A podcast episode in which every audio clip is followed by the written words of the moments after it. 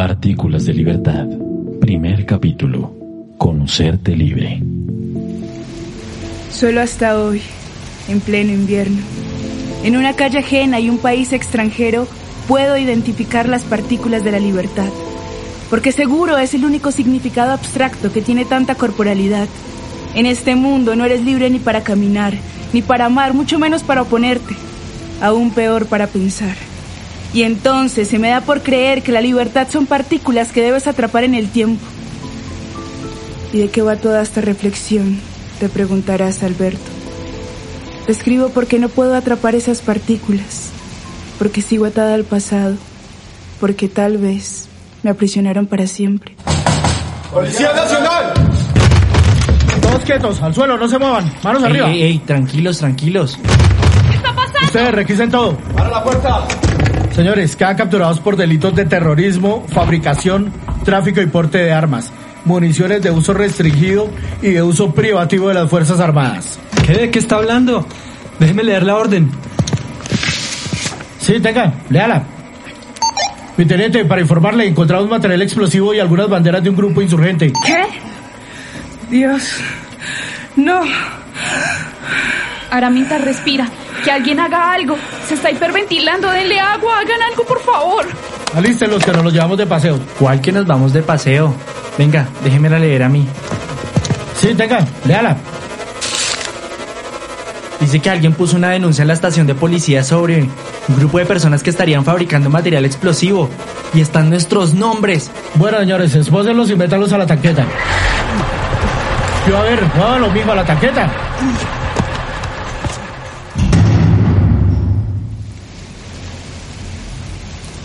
Una y otra vez ese momento regresa a mi cabeza como una caja de Pandora, irresistible. Y cuando la abro, Alberto, se desata el caos, el mismo miedo e incertidumbre que sentimos ese día, cuando fuimos víctimas de este estado criminal, cuando con odio nos transformaron en adultos para juzgarnos, cuando nos arrebataron la vida. ¿En dónde putas está Raúl Felipe? Anoche se fue. Dijo que iba a traer a otras personas. Yo lo llamé y no contestó. No va a contestar. No sean imbéciles. No se dan cuenta. Siempre fue él. La escoria esa nos engañó. Parce, ¿a usted qué le pasa? Ábrase más bien. Ay, Sofía, por favor. Él no llega a casa. Anoche nos denunciaron con nombres y cédulas. Nos conocía absolutamente a todos. Él alquiló la finca, puso la comida y todo y no está aquí. Entonces, ¿qué es, Sofía? No, no es él. Esto es un error. A ver, ¿por qué Raúl nos haría algo así? ¿Qué motivos tendría? Dímelo, Alberto. Él ha sido nuestro amigo por más de nueve meses. Siempre nos ha colaborado. Sofía, ¿tú sabes algo de Raúl? Ay, saber algo como qué. Su dirección, el teléfono de su casa, los nombres de sus papás. ¿Le conoces a otros amigos aparte de nosotros? Sofía, parce. Estamos siendo víctimas de un montaje judicial. Y él tiene que ver en esto. Mira a su alrededor. Si no fuera así, porque estamos en una tanqueta camino a un juzgado. Parce, ¿qué tal lo hayan atracado? Es más, ¿qué tal está desaparecido? ¿Qué tal ya lo hayan capturado? Ah, no. Sofía es memoria, no sabemos nada de Raúl porque él nunca nos dijo nada sobre su vida, porque siempre era él el que preguntaba. Parece, nunca estuvo en nada con nosotros que no fuese en la universidad, jamás una pola, una invitación, absolutamente nada que no fuera académico. Hasta este viaje. Sofía, ¿cómo conociste a Raúl? Tú fuiste la que lo trajo al grupo. No imagino qué estaba pasando por la cabeza de Sofía. Seguramente unas ganas inmensas de devolver el tiempo. O tal vez fue la primera en caer en el bucle temporal, regresando una y otra vez al inicio del encuentro desafortunado. Hoy me pregunto si estábamos predestinados a vivir todo esto. Si es así, aún nos deben una respuesta. Hola, ¿cómo están? Bien, bien. Hablando del paro nacional. Ayer hubo una reunión y pues la gente decidió que se iba a ir a asamblea permanente, como el resto de las universidades públicas. ¿Sí escuchaste? Uy, sí, Sofi. Por ahí lo escuché. A mí me parece perfecto. Nos toca mirar cómo nos organizamos. Yo conozco a dos pelados que están en las representaciones de sus facultades. Sería severo si parchamos con ellos y vemos que vamos organizando, ¿no? Mm, A mí la verdad me gustaría más estar dinamizando la movilización. Eso de las agendas, intervenciones políticas no es lo mío. Mientras que la calle y las arengas, la música, eso, la gente. Sí, y también los gases, la corrida, el ESMAD, las tanquetas. Todo eso también es lo tuyo, ¿cierto, Araminta? Ay, parce, eso no es lo de nadie, pero no por ello vamos a dejar de movilizarnos. La única forma que tenemos de llamar la atención y de que el gobierno escuche nuestros motivos para parar son las calles. Relájate, Ara. Igual vamos a marchar contigo. La organización no nos aleja de las calles. Y si nos gasean, pues lloramos juntos, corremos juntos y bueno, luego tomamos cerveza juntos. Ay, bueno, pues en todo caso, chévere conocer a otros compas, ¿no? Pues sí. Alberto, entonces dale. Háblate con ellos y nos comentas cuándo nos pillamos y a ver en qué quedan. Yo los dejo porque quedé verme con otro compa para el trabajo de seminario de investigación. Mmm, con cuidado, Sofi. Yo les escribo al rato más bien. Chao que voy de afán. Eh, y Ara, ¿tú qué harás? No sé, ¿a quién me vas a invitar? Pues te iba a decir que si vamos por una empanadita y una gaseosa, tú me dirás. Dale, vamos. Creo que no quiero olvidar esos días donde la vida parecía realmente fácil. Estaba ese sol de febrero que hacía ver los árboles más bonitos. El olor a café que se mezclaba con nuestras risas y nosotros creyendo que salvaríamos al mundo. Partículas de libertad rebotando por todos lados. Parce, no soporto a ese profesor. Es un viejo machista. Todos los ejemplos que pone son supremamente misóginos. ¡Qué pereza! Uy, sí. Deberíamos pasar una carta a la facultad que boleta un man así. Ven y... ¿Qué? ¿Cómo te fue con el muchacho este del trabajo de seminario de investigación? Pues bien, en realidad él está muy interesado en todo esto del paro. Dijo que caería a la próxima asamblea.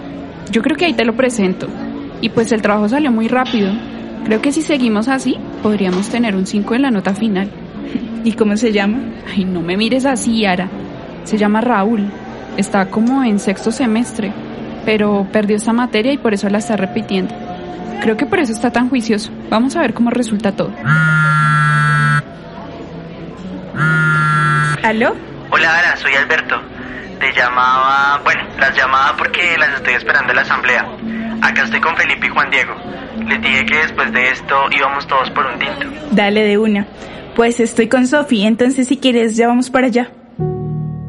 Nunca te lo confesé, Alberto, pero yo también recordaba con precisión el instante en que conocimos a Raúl.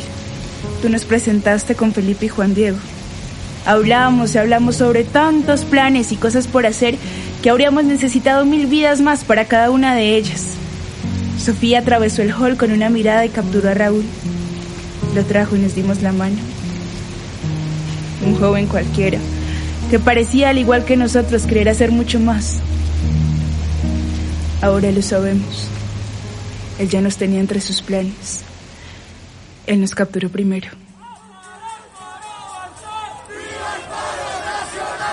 ¿Qué mis perros? ¿Preparados para el marcho? ¿Qué más, Juan? Y sí, acá tenemos en la maleta el trapo que hicimos. Y Alberto quedó en traer algunos pitos. Parce, ¿qué? ¿Nos vamos? ¿Y Raúl qué?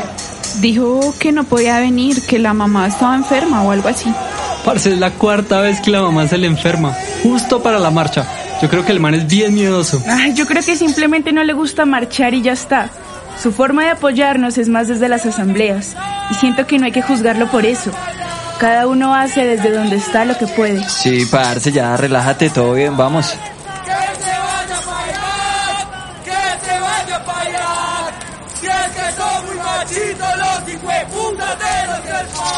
Bueno, entonces, parceros, ¿cómo vamos para estar seguros? Vean, yo me voy con Juan Diego y llevamos el trapo. Ustedes tres se van a ir detrás. Y si algo llega a pasar, nos vemos en el chorro, ¿listo?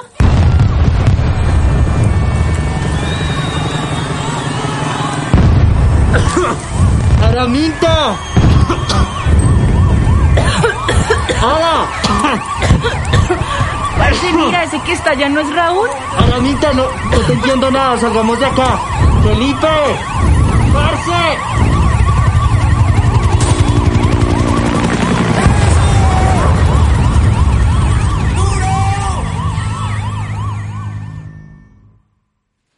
Bueno, señores, ahora cada uno de ustedes llamará a sus familiares, les diré en dónde están y luego nosotros les explicaremos el resto. El señor Alberto Carvajal es el primero. Venga para acá. Le sigue Juan Diego Escobar para que se vaya preparando. Sofía, tengo que decirte algo y espero me perdones. ¿Qué? ¿Cómo así, Ara? ¿A qué te refieres? Yo vi a Raúl el día de la movilización. El mismo día en que te dijo que su mamá estaba enferma, mintió. Yo lo vi cerca a nosotros. Lo vi entre los gases lacrimógenos. Fue un momento, pero estoy segura que era él. O sea, ¿tú también piensas que Raúl armó todo esto? Ay, Sofía, solo te digo lo que vi. Y tal vez si lo hubiese dicho antes, no estaríamos acá. Pero no lo hiciste, Ara. Y ya estamos acá metidas. Araminta Moreno, su turno.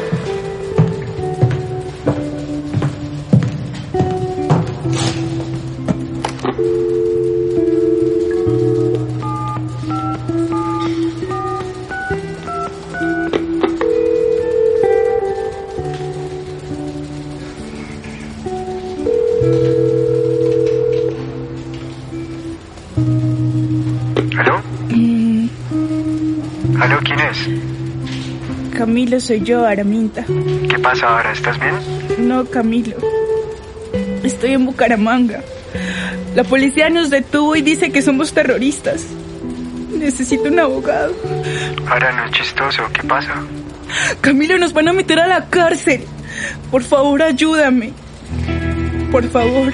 Buenas tardes, le habla el teniente Ortega. Le informo que la señora identificada como Araminta Moreno, con cédula de ciudadanía número 1019-56748, se encuentra detenida y próxima a ser judicializada por los delitos de terrorismo, fabricación, tráfico y porte de armas, municiones de uso restringido y de uso privativo de las Fuerzas Armadas. Ese es otro de mis bucles, Alberto.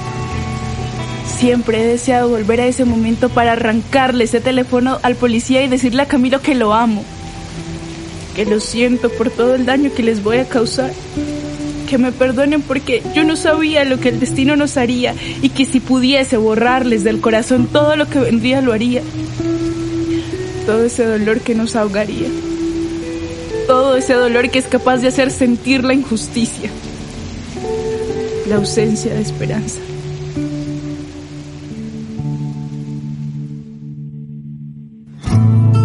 Expreso Libertad. Un espacio apoyado por el Ayuntamiento de Vitoria, la Corporación Solidaridad Jurídica, Mundubat y la Comisión de Justicia y Paz.